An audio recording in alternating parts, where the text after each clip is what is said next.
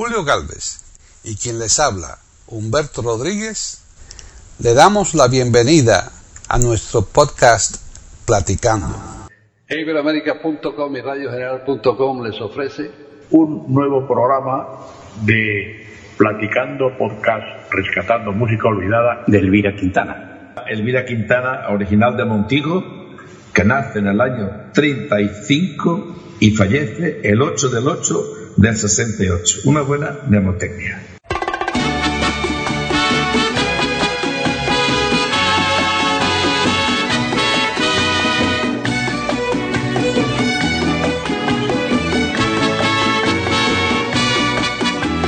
Así, así, así, abrazadita, apretadita, quiero estar a ti.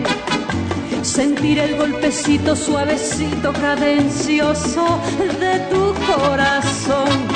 Percibir lo hondo de tu suspirar, gozar el dulce de tu besar, llenarnos de este abrazo bueno y que me aprietes tanto que me sienta desmayar. Ay, así, así, así, abrazadita, apretadita. Soy Humberto Rodríguez de Estados de Florida, Estados Unidos, y esto es Platicando Podcast, rescatando música olvidada, ese programa de cada miércoles aquí en iberoamérica.com y radiogeneral.com. Este programa es de música y hoy tenemos música de la buena y me acompañan tres personajes desde España, porque están del otro lado del charco, tan lejos, tan lejos, pero suenan cerca, fíjate qué cosa. ¿eh?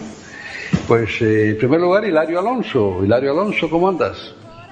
Hola, muy bien, muy bien. Aquí estamos a, a la sombra. Y Manuel Magallanes también está con nosotros. Manuel Magallanes, ¿cómo estás? Buenas tardes, estamos muy bien. Aquí con el aire acondicionado, porque estamos a más de 30 grados, pero muy contento de estar aquí con todos vosotros. Y también está con nosotros Pepe Rabanal. Pepe, ¿cómo estás? Hola, buenas tardes. Un lujo de estar con vosotros y compartir este pequeño ratito de recuerdos, música, nostalgias y otras cosas. Pues estos son, son raticos buenos que pasamos, ¿verdad? ¿Y de qué vamos a hablar hoy, Pepe? Tú que eres el director de esta orquesta. Yo, yo no, no, no, no quiero, no quiero coger la batuta porque lo de la dirección de orquesta, no sé si sabrás que el mismo director de orquesta, Herbert von Karajan, decía que la batuta lo mm, más importante que tiene que hacer es no estorbar a los músicos. Decía eso. Entonces, por, no, pero bueno, es que el otro día, no sé, rodando la, la conversación salió el tema de una artista eh, que está a dos lados del charco, porque nació en Extremadura y sin embargo residió durante prácticamente toda su vida y tuvo su carrera artística muy brillante en México, que es la, la actriz, cantante mmm, Elvira Quintana. O sea, estaba, ¿no, Pepe? Estaba. Dime. Que Dime. que estaba, que, que estaba, que no está, que estaba. Eh, sí, estaba, no está ya. Murió muy joven, en 1968, y bueno, ese era el recuerdo que queríamos rescatar, la, la actriz y cantante Elvira Quintana, que nació aquí en, en, la provincia de Badajoz, muy cerquita de donde yo me encuentro, que es eh, aproximadamente a unos treinta y tantos kilómetros, no sé a cuánto está Montijo, ¿no, Manolo? Sí, 40. Sí, unos 40 kilómetros. La, la, la localidad de Montijo es un pueblo importante, o sea, es un pueblo que tiene, que tiene su entidad dentro de los pueblos de Extremadura. Bueno, entonces ella se, se desarrolló mayormente en, en, México porque se fue, en México. se fue exiliada, ¿verdad? Mm, yo la verdad es que sí, eh, en México durante la, la guerra civil, eh, después de la guerra, la guerra civil, bueno y después también de la guerra civil, fue un lugar de acogimiento de muchos refugiados españoles pero um, yo no sé, eh, estudiando la biografía y, los sucesos avatares de muchos refugiados españoles que llegaron a México, llegaron a Argentina, llegaron a Venezuela, en fin, a, a diferentes países hispanoamericanos, eh, pues unos um, se van con el fragor de la, de la guerra, otros recién la guerra, lo cual es lógico, pero otros se van a los cinco años, ¿no? Bueno, claro, se lo llevan. También con el estatus. Entonces, quizá ahí hay otras circunstancias. Y realmente eh, la familia de Elvira, de Elvira Quintana eh, se fue eh, ya finalizada la guerra a México. Ya, Pero pero sí. parece, parece que fueron exiliados, ¿no, Pepe? Sí, sí, sí, no, sí, eh, efectivamente fueron exiliados. Lo que pasa es que yo digo que hago esa diferencia eh, de exilios, no unos de urgencia por motivos políticos y otros después porque, claro, la vida aquí en, en la España de la posguerra, al bando vencido, pues no debería ser muy agradable. Digo No, no que sé, son- me, me consta, Pepe, no, no, yo vi, de- me por eso entonces mm, que claro y muchas veces solamente se tiene noticia de todos exili- eh, todos estos exiliados tanto en la Argentina también no como como en México por los listados de pasaje que se llaman creo que se llaman manifiestos lo que llevan los barcos no Sí, claro. con la estación de, del pasaje mm, se ven de muchos puertos españoles pues mm, muchísimas familias que se van y no vuelven en muchos años y algunos no vuelven nunca, ¿no? Entonces, Y los que vuelven, cuando pasan muchos años no hay regreso, no se puede regresar a la tierra natal. Eso pues, yo lo vi mucho. Es, en es Cuba. difícil, No sé, es difícil. no hay regreso. sí, Pero, Pero bueno, eh, yo vamos a pienso... Pero no, nada. Vamos, que seguimos hablando de eso de- después de la- una canción. Vamos a poner porque este podcast es de música y hablamos mucho, pero hay que poner más música. pues dinos, dinos el nombre de, de la canción que tenemos por ahí.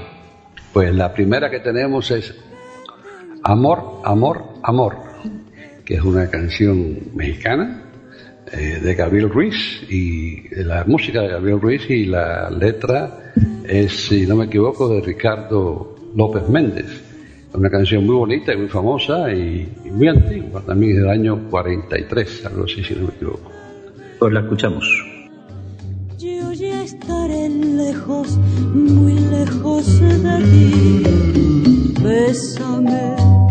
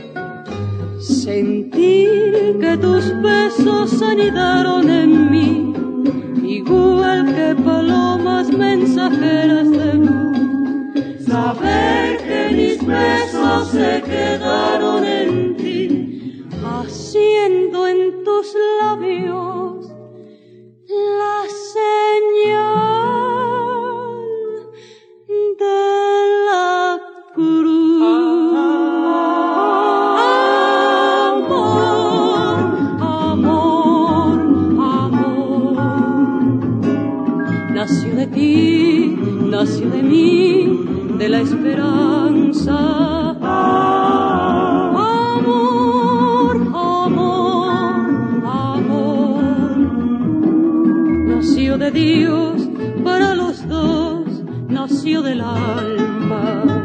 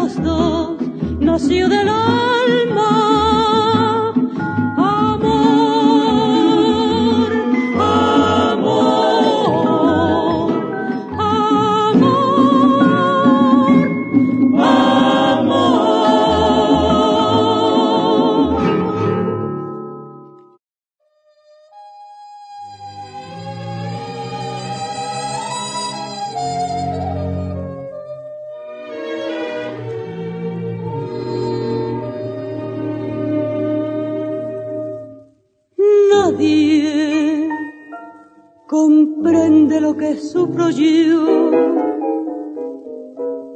Canto, pues ya no puedo sollozar. Sola, temblando de ansiedad estoy.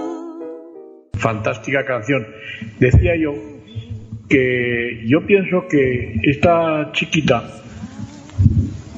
cuando se fue era una chiquita, esta chiquita no sería la exiliada, sería su familia, serían sus padres, ¿no? Porque ella Sí, era muy jovencita. Sí, claro, cinco años. Cinco años tenía, ¿no? Cinco años.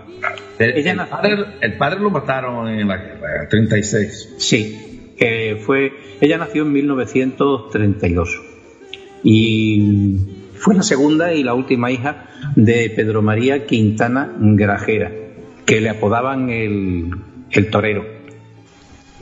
En la ficha, eh, los datos que yo tengo aquí, eh, pues consta eh, como propietario, pero esto mm, no es, de- no es sinónimo de que fueran gente de dinero o acaudalada, porque en los pueblos de Extremadura solamente con que tengas una pequeña finca de la que vivas, bueno, pues ya eres catalogado como propietario.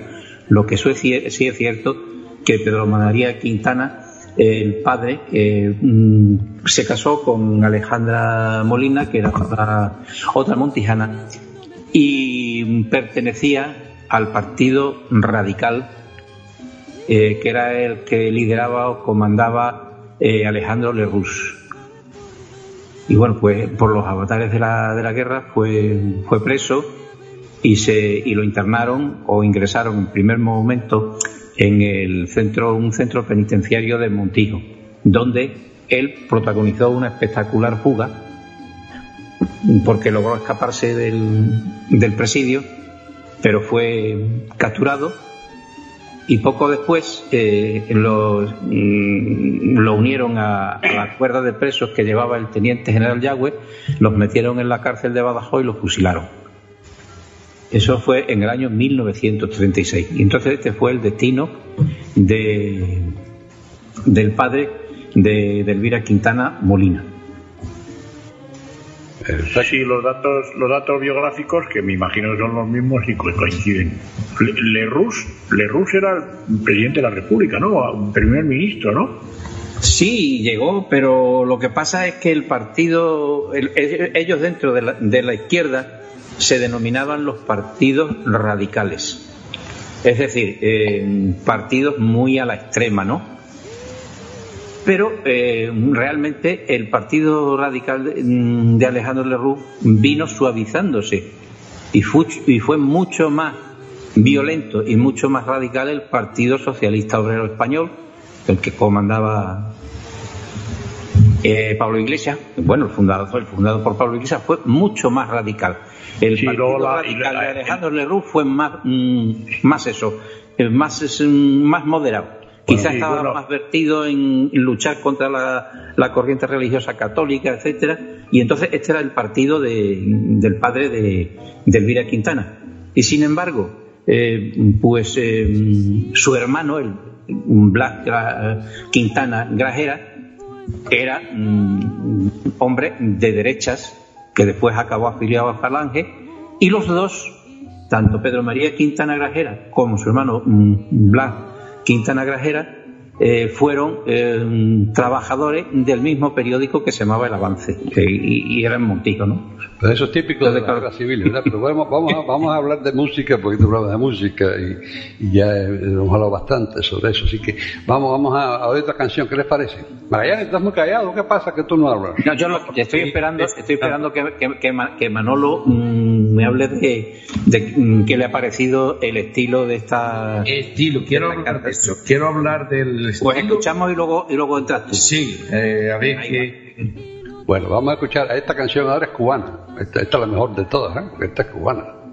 Esta que vamos a escuchar ahora, Aquellos Ojos Verdes, de Dilo Menéndez, una canción también muy antigua, del año 1929.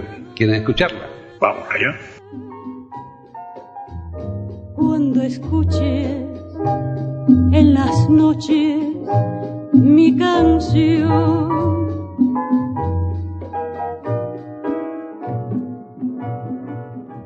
Pueden escuchar otros de nuestros podcasts en eiberoamerica.com. Aquellos ojos verdes que sueño.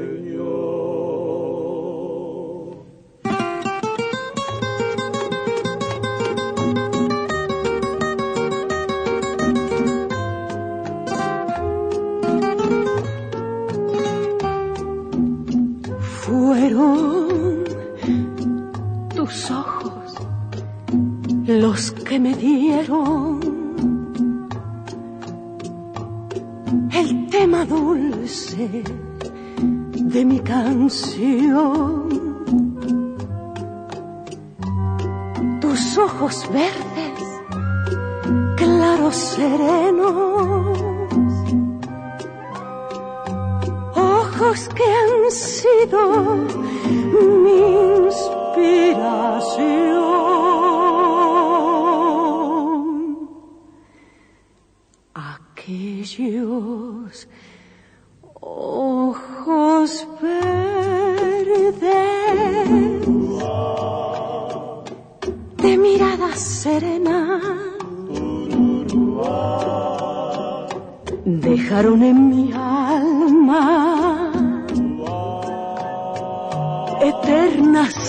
amar, anhelos de caricias, de besos y ternuras, de todas las dulzuras que sabían brindar aquellos ojos verdes, serenos como un lago, en cuyas quietas aguas un día me miré, no saben la tristeza que a mi le dejaron aquellos ojos verdes que ya nunca besaré. Nunca besaré.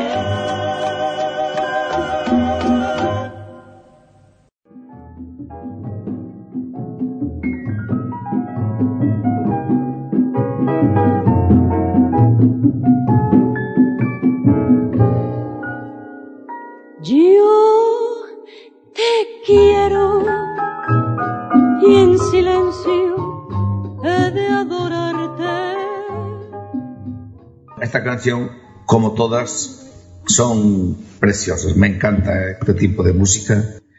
Pero yo os quería preguntar una cosa, yo no sé si los escuchantes del podcast van a coincidir. ¿No os parece que tiene, que se parece un poco el estilo a la Sara Montiel cantando así? Sí. Eh, pues Sara es mucho más potente, evidentemente. ¿No se parece un poquito eh, diríamos que la Sara Montiel mm, yo creo que copiaría de la señora Quintana, porque Quintana, Elvira Quintana fue antes que Sara Montiel, fue antes. No, no, Sara nació en el 28. No, pero ella... Sí, sí, ya, ya, ya, ya lo sé. Pero me da la sensación de que Elvira Quintana cantó antes que Sara Montiel. Puede ser, puede ser, sí, claro. No, sí, tienes razón. Puedes Tienes razón porque eh, aunque Sara Montiel tiene una, una etapa en, Estados Unidos cuando hizo la película de Veracruz y todo eso, pero creo, no me gustaría equivocarme, eh, que quien la mete en el mundo de la canción a Sara Montiel es el director de la película, eh, la del último cuplé. Bueno, la mete. Y, debe ser del 57, 1957. Y ya la Quintana ya era muy famosa. Claro, Quintana era muy famosa. No, pero quiero decirte una cosa. Sara Montiel estuvo casada con un americano que se llamaba Anthony Mann. Director de yo Claro, era director de cine y yo creo que ese fue el que la catapultó. Y luego Juan de Orduña aquí ya... No, me, refiero a, en, a cantar, porque Juan de Orduña le puso un maestro de canto en Madrid con su piano para poder eh, mm, acoplar todas las canciones del último cuplé a los tonos que ella pudiera desenvolverse. Por lo sí, menos porque Sara Montiel, Sara Montiel cantaba mucho peor que Elvira Quintana. Y por supuesto. Sí, y tenía poca tasitura, cantaba muy sí. Sara Montiel era una actriz más que cantante y luego pues cantó, claro. pero lo, era que tenía, lo que tenía Sara Montiel, yo le voy a decir mi opinión, y por supuesto, sin, sin ningún valor eh, eh, musical, porque yo de música no sé nada, pero yo sí recuerdo a Sara Montiel cuando esa película, El último club salió, y la estrenaron en La Habana en el año 57 y lo que tenía Sara Montiel era que era linda y usaba, escotes atrevidos. Para esa época eran muy atrevidos y llamó la atención mucho por su físico, ¿verdad? Pues Elvira, Elvira Quintana hizo exactamente igual, porque fue una de las primeras mujeres en desnudarse en las revistas. Pero no era tan no era tan espectacular como Sara. bueno, y cantaba, y cantaba mejor que Sara. Sí, con, el, con Elvira Quintana eh, ahí vino la, la tragedia porque, por, mm, en fin, de eso lo hablaremos luego, porque estaba siempre pendiente de su figura y, en fin, se hizo una serie de tratamientos que después veremos cuáles fueron las consecuencias, ¿no? Bueno, vamos a escuchar otro poquito de música mientras tanto. Exacto. Parece. Vamos otra vez a México. Ya, ya fuimos a México, después a Cuba, ahora regresamos a México.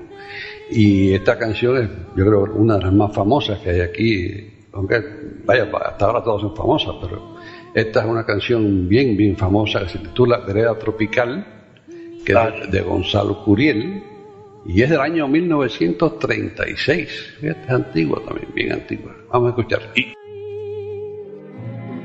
Para ti, un corazón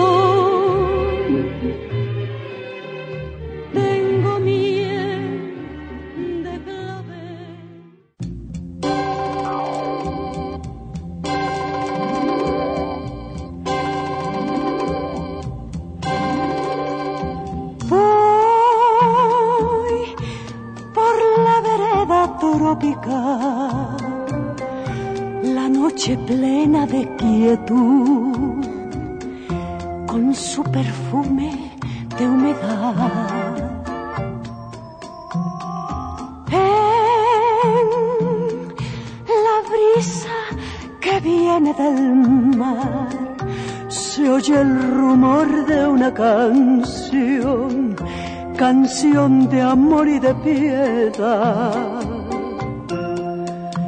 con él me fui noche tras noche hasta el mar para besar su boca fresca de amor.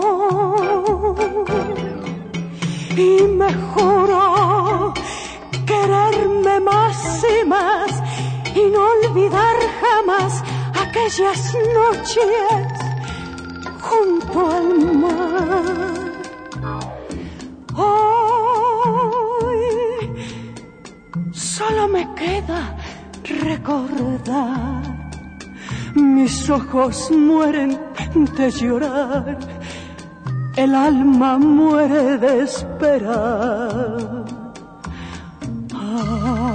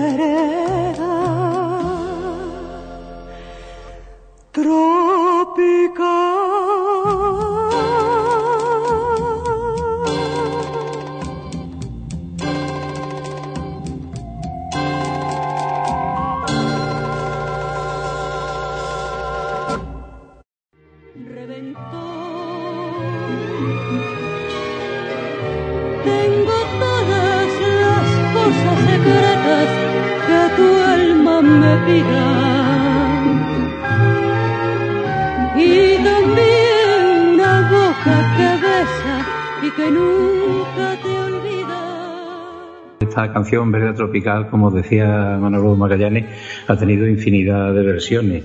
Y algunas espectaculares en las voces del Paraguay, por ejemplo las, de Digno García y sus mm, trovadores tropicales. Ha sido, esa fue un éxito tremendo. Y es una canción antigua, pero se sigue cantando. Después la cantó también Luis Alberto del Paraná. En fin, fue, fue tremendo.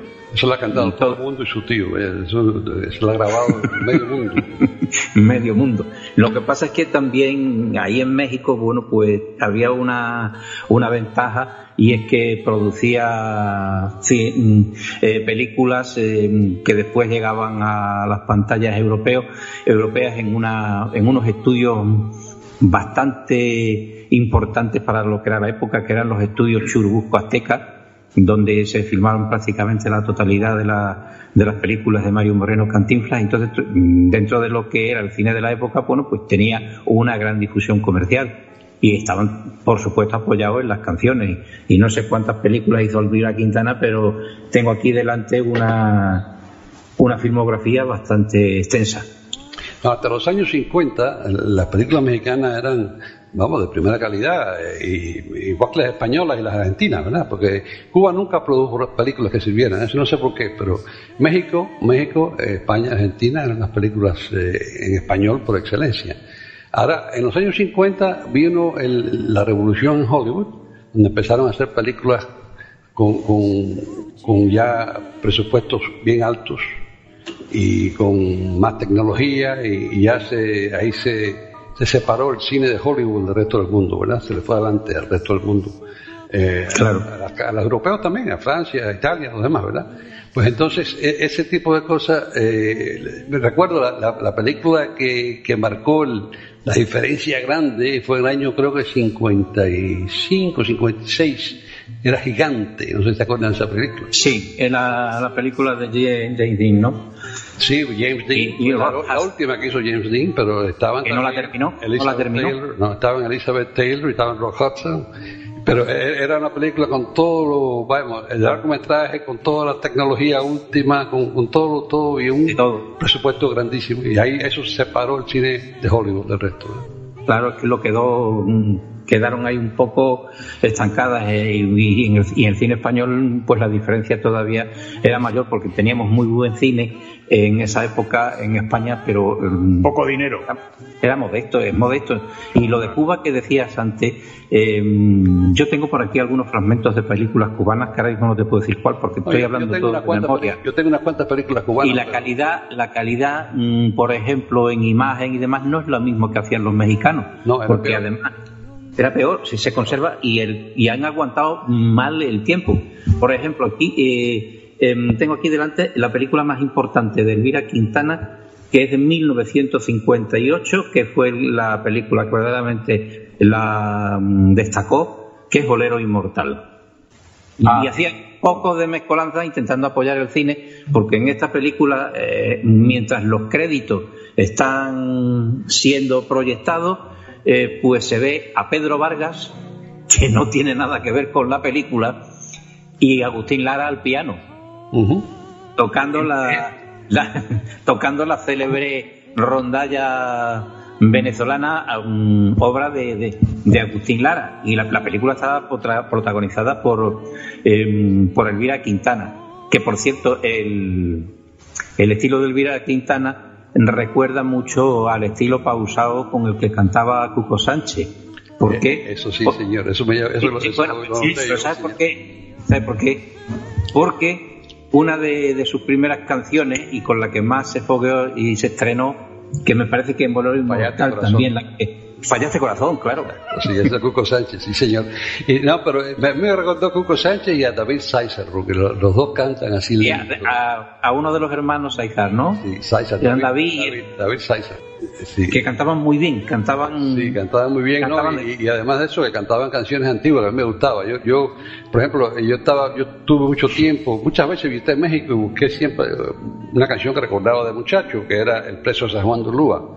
No aparecía en ningún sitio, al fin la encontré por David Sizer. que, y cantaba esa así también bien lento, y Cuco Sánchez igual, Cuco Sánchez, vamos, se destacaba por eso, por lo lento. Era, era, era ¿no has visto, no has, eh, no has reparado que ella, eh, la orquesta que la acompaña, usa un, instrumento que yo soy un, fan grandísimo del órgano Hammond. Ah, sí. En esta canción que hemos escuchado, Vereda Tropical, y otras más, usan de fondo el órgano Hammond. El, órgano Hammond. es una maravilla. variaciones como aquel modelo Aurora que tú tenías, ¿no? Tú tenías una Aurora, ¿no? Sí, es que está en la iglesia de... Eh, sí, que está aquí en la, en la parroquia del Gurgú, que lo donaste allí. Pues el, órgano Hammond, sobre todo porque es que el órgano Hammond en estos años eh, tuvo una una difusión tremenda. Lo único que mm, en las orquestas, ¿eh? Lo único que, mm, que pasa es que era pesado y difícil eh, transporte. Aquí hemos tenido orquestas como la del maestro Gordillo, que en sus primeros tiempos tenían un órgano Hammond, ¿no? Sí, sí. Pero ¿qué pasa? Que luego vino el farfisa ese eh, que se desmonta y que se lleva con facilidad y claro, lo quitó del mapa. Pero, aún, una buena aún, Aún, aún, hay Hammond, ¿eh? Aún, aún. Pero Todavía. El Hammond lo que lo hacían hablar, ¿eh? Lo, lo, yo, hemos hecho sí, dos, sí, dos aquí de, de, Hammond que lo, hacían hablar y cantar, ¿eh? era, era impresionante con un mexicano, ¿no? Que se llamaba también invidente, varios, varios, que se llamaba Ernesto Gil Olvera. Ernesto Gil Olvera fue uno que lo hizo, pero y más famoso quizás, pero eh, hay uno, hay un Torres que lo hizo que nosotros hicimos un podcast que era, mejor que Gil Olvera. El, Pancho López, como el Ernesto, no lo hacía nadie.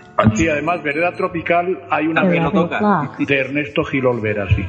También, también toca Vereda Tropical. Julio, Julio lo conoció en persona, eh, porque vamos, tú, él era de Guadalajara. Julio lo. Lo, lo bonito que suena eh, el órgano en esta canción, Vereda Tropical, y otras más como el de Velo de Amor. ¡Ay, qué bonito! Ah, ahora que dijiste de Velo, ¿qué les parece escuchar esa canción? Sí, ella. Es una canción preciosa y esa la damos para Puerto Rico. La damos para Puerto Rico, porque eso es Puerto Rico. Atento al, al jamón. Como ¿Te refieres a Desvelo de Amor, esa de Sufro tanto, la ausencia, ¿no? Esa. Eh, esa que Rafael, tiene Rafael, Hernández Marín, Rafael Hernández Marín, que es un gran compositor puertorriqueño, eh, el autor de tantas canciones famosas, ¿verdad? De, como Campanitas de Cristal o Preciosa, tantas canciones. Yo también la, la cantaba con mucho éxito Celia Cruz. Celia Cruz cantaba de Amor. Sí, sí, ella cantaba de Amor y esa, esa, esa, vendió muchos discos de ese señor. Era, era una canción preciosa. Las canciones de Rafael Hernández son muy bonitas. ¿eh? ¿Eh? Puerto Rico, siendo una isla pequeñita, dio grandes compositores. Pedro Flores, le, decían el, le decían el jibarito. El jibarito, sí, señor. Sí. Y vivió en Cuba una época también. Hizo, hizo, hizo el cumbanchero, por ejemplo, que todo el mundo piensa yo que Yo lo conozco porque llevo, llevo en mi repertorio una canción suya que era bandera que es Lamento Borincano. Eso es de ah, también, sí, sí. Él hizo muchas canciones lindas, pero quizás la más famosa es Preciosa. ¿eh? Esa Preciosa es una canción muy linda. Y es de Rafael Hernández. Y, es como, vamos, el segundo himno puertorriqueño. Porque fue, fue una canción que hizo un, puertorriqueño que se iba para la Segunda Guerra Mundial. Sí, no, sí, fue un, un, una figura importante dentro de la música puertorriqueña. Sí. Y además porque la... De Puerto Rico o muchos compositores buenos y este, este quizás es el más famoso de todos. La desparramó por el mundo. El desvelo con ese jamón detrás, que os fijéis un poquito. Vamos a escucharla. que necesito verte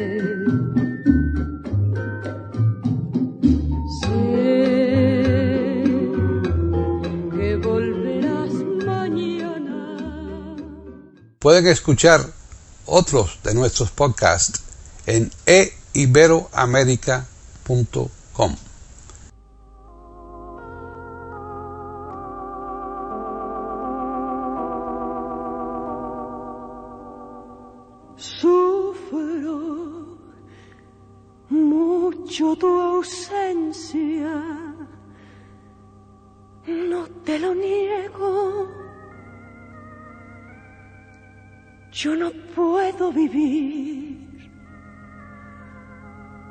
si a mi lado no estás.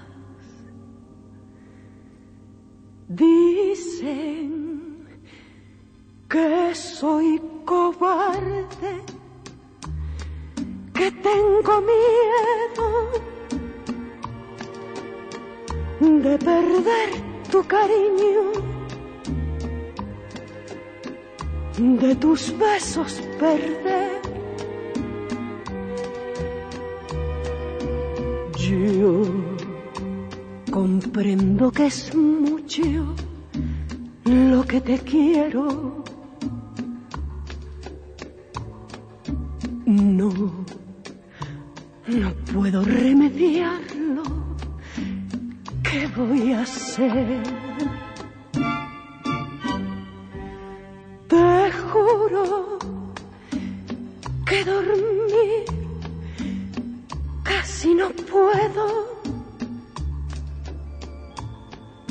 Mi vida es un martirio sin cesar. mirando tu retrato me consuelo.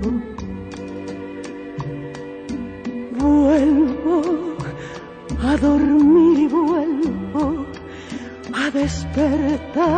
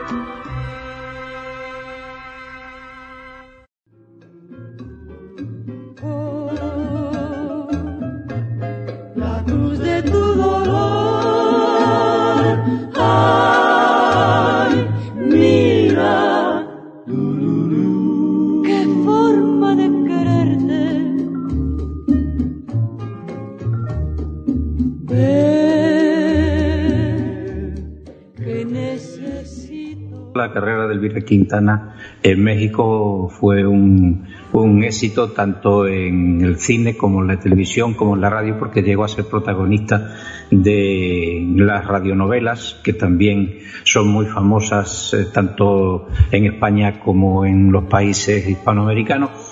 Eh, pero mm, si acaso algún detalle mm, trágico había que comentar de la vida breve de Elvira Quintana, puesto que fallece en 1968, es que por estar tan pendiente, como antes comentábamos, de, su figura, pues no cesaba de hacerse retoques de cirugía estética.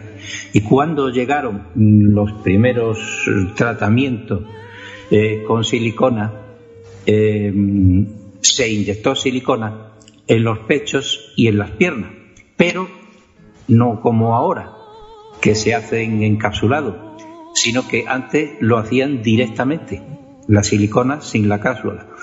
Por, lo tanto, mm, se le produjo una infección en la sangre tremenda que fue al páncreas y al hígado y mm, fue fulminante, aunque tuvo una pequeña recuperación por unos tratamientos médicos que tuvo y pudo seguir trabajando en la radio, pero fueron la causa de su fallecimiento en 1968.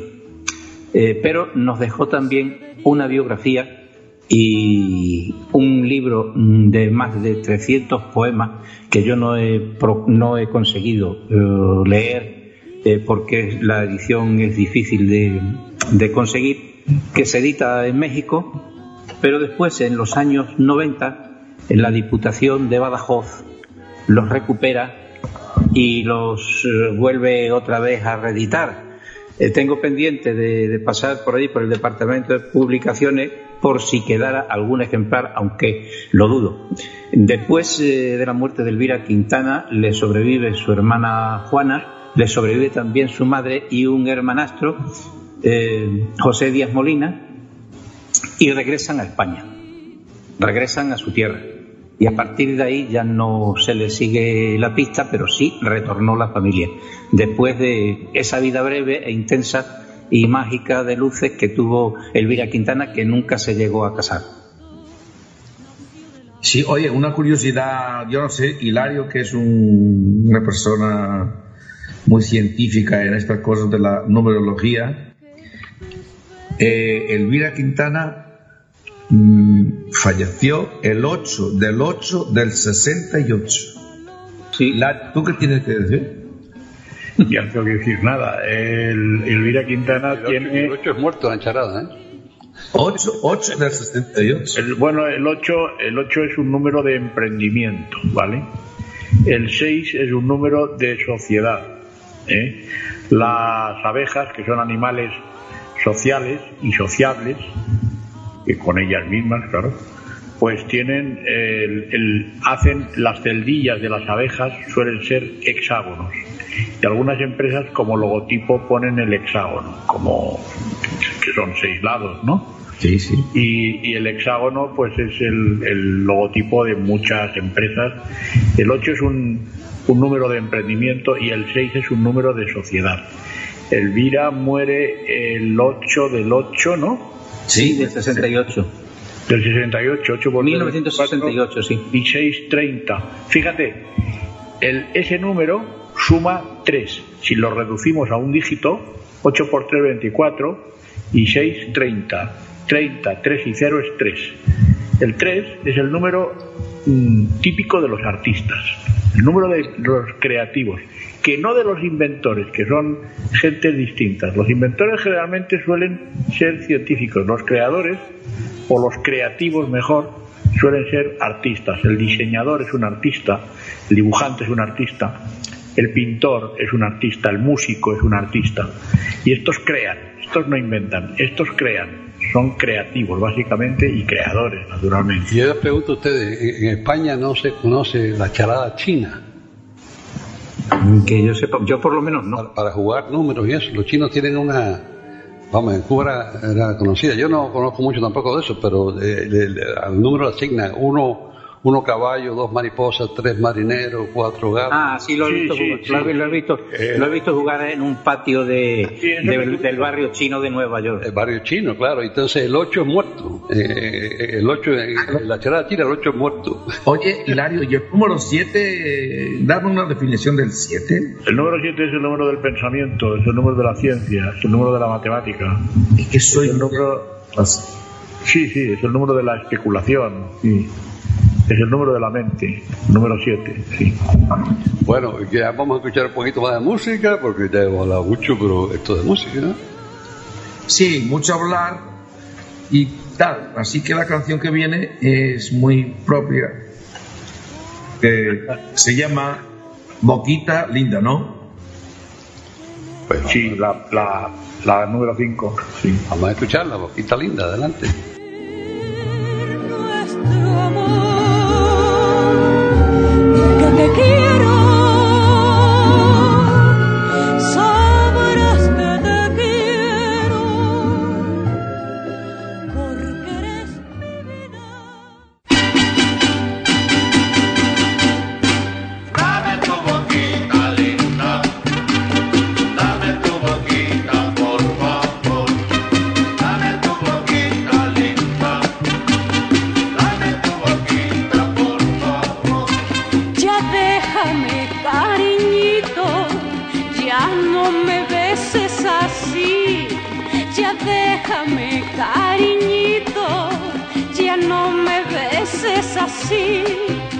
Tus labios me vuelven loca cuando beso acaricia mi boca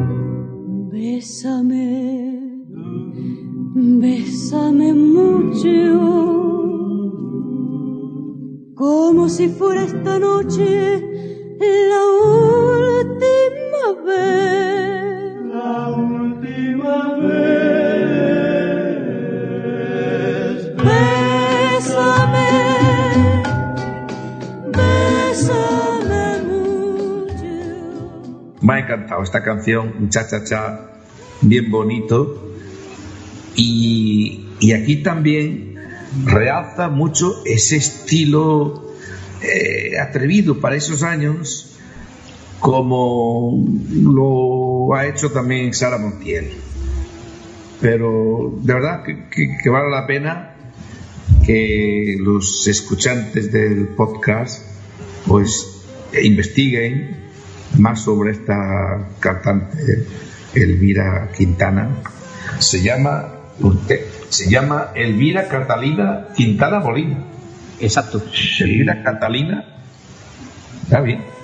En Montijo hay una, Y con- en Montijo hay una asociación de mujeres progresistas que lleva su nombre, ¿eh? Elvira Quintana. ¿Por qué progresistas? Así se titulan ellas. Sí, Ah. una asociación.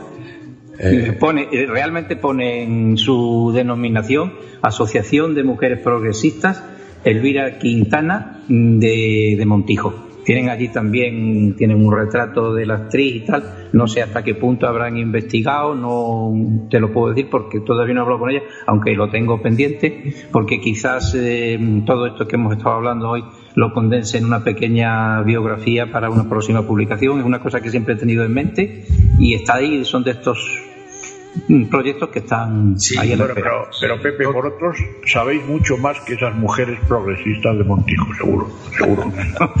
que no te oigan. Magallanes, Magallanes, eh, eh, ahora que hablamos de cha-cha-cha, sabes que es un género cubano, ¿no?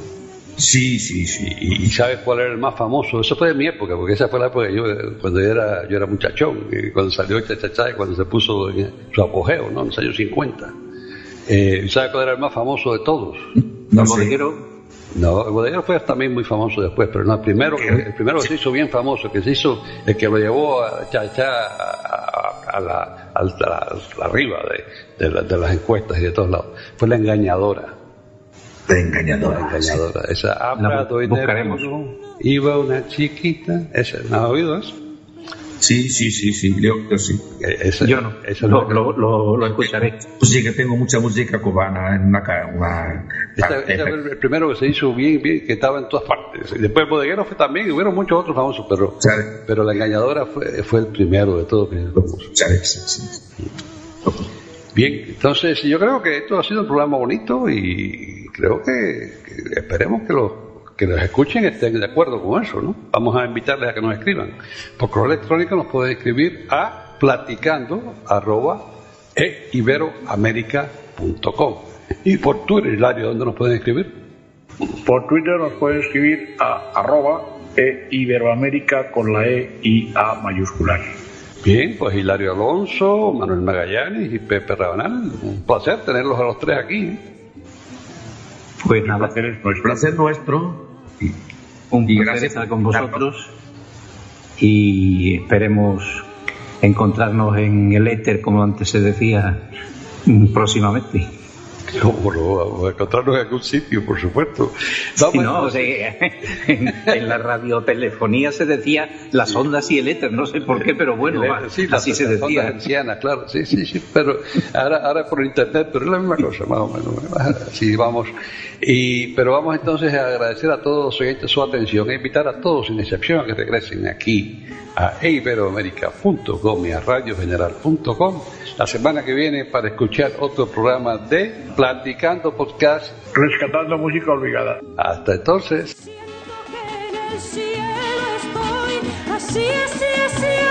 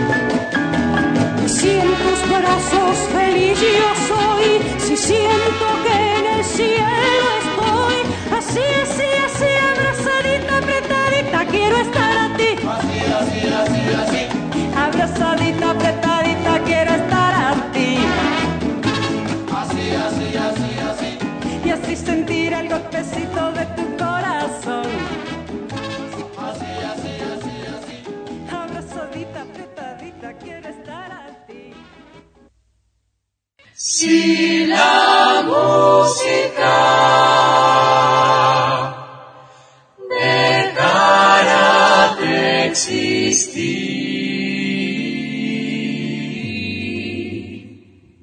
dejaría de cantar todos los. Platicando Podcast, rescatando música olvidada.